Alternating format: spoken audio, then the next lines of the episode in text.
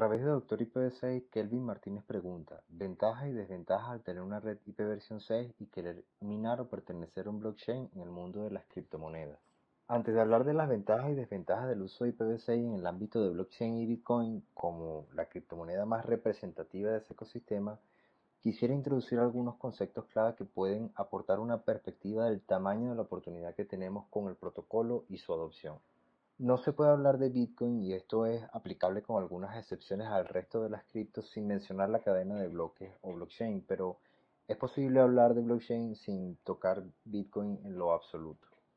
Y es porque Bitcoin es un sistema de pago o intercambio de valor dentro de una red descentralizada donde las transacciones son de persona a persona sin intermediarios o alguien que establezca algún tipo de política monetaria. Esto se consigue registrando todas esas transacciones en un registro público al que llamamos cadena de bloques o blockchain, que a efectos de Bitcoin es más o menos como un libro contable donde se reflejan las entradas y las salidas de dinero.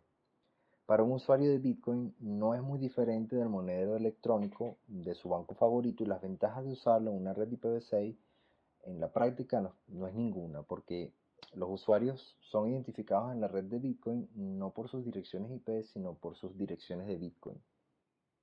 Así que el protocolo es más o menos agnóstico acerca de cómo tú, como usuario final, reportes o comuniques tu transferencia de valor a la red. Pero no termina allí, porque esas transacciones deben ser confirmadas y criptográficamente validadas antes de ser almacenadas en la cadena de bloques y propagadas a toda la red.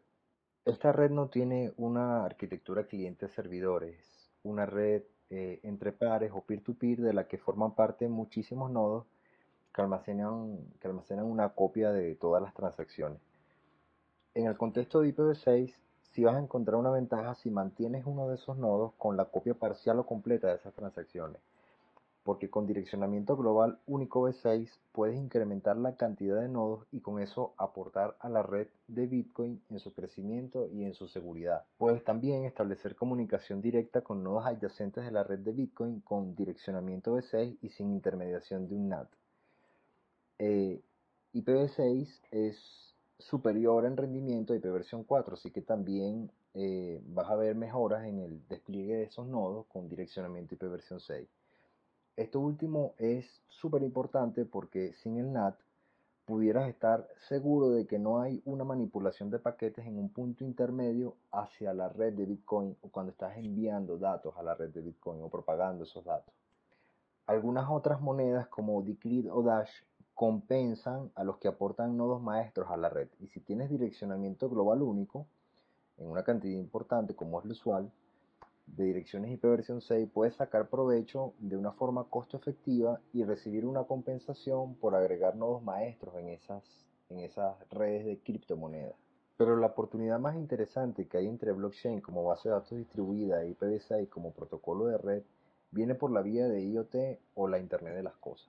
IoT o redes de sensores que comuniquen información relevante y en tiempo real a gran escala no es concebible sin IPv6. Pero IoT actualmente en sus implementaciones sigue siendo un modelo cliente-servidor, porque los dispositivos son identificados y su información es almacenada en un monolito que está en la nube. En resumen, es una arquitectura centralizada. Al ser centralizada hay un único punto de fallo, que resulta muy costoso y muy difícil de mantener. Pero al relacionar IoT con IPv6 y blockchain, las ventajas son muchísimas y te las menciono a continuación. Un blockchain puede almacenar los datos generados por los sensores IoT y replicar esta información en un conjunto de nodos con direccionamiento V6 de forma directa. Un esquema de almacenamiento distribuido elimina los puntos únicos de fallo y hace muy difícil la manipulación de los datos generados por los sensores de la red IoT. Y lo más importante es que la combinación IoT, blockchain e IPv6 le otorga a los dispositivos o a la red de dispositivos completa autonomía y la propagación de los datos entre los pares a través de IPv6 eliminan los cuellos de botella y posibles ineficiencias en la red.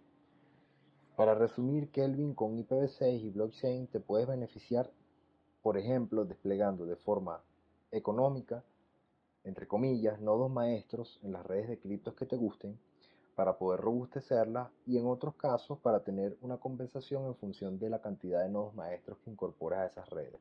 Al eliminar el NAT de todo el proceso, ganas en eficiencia en el despliegue de esos nodos para la propagación de esos datos, de las transacciones entre los nodos de una blockchain. Y adicionalmente vas a hacer más robustas, seguras y auditables tus, tus despliegues de IoT e IPv6 incorporando un resguardo de los datos que generen los sensores en una blockchain público o privado. Entonces, hasta aquí la respuesta de Doctor IPv6. Muchísimas gracias.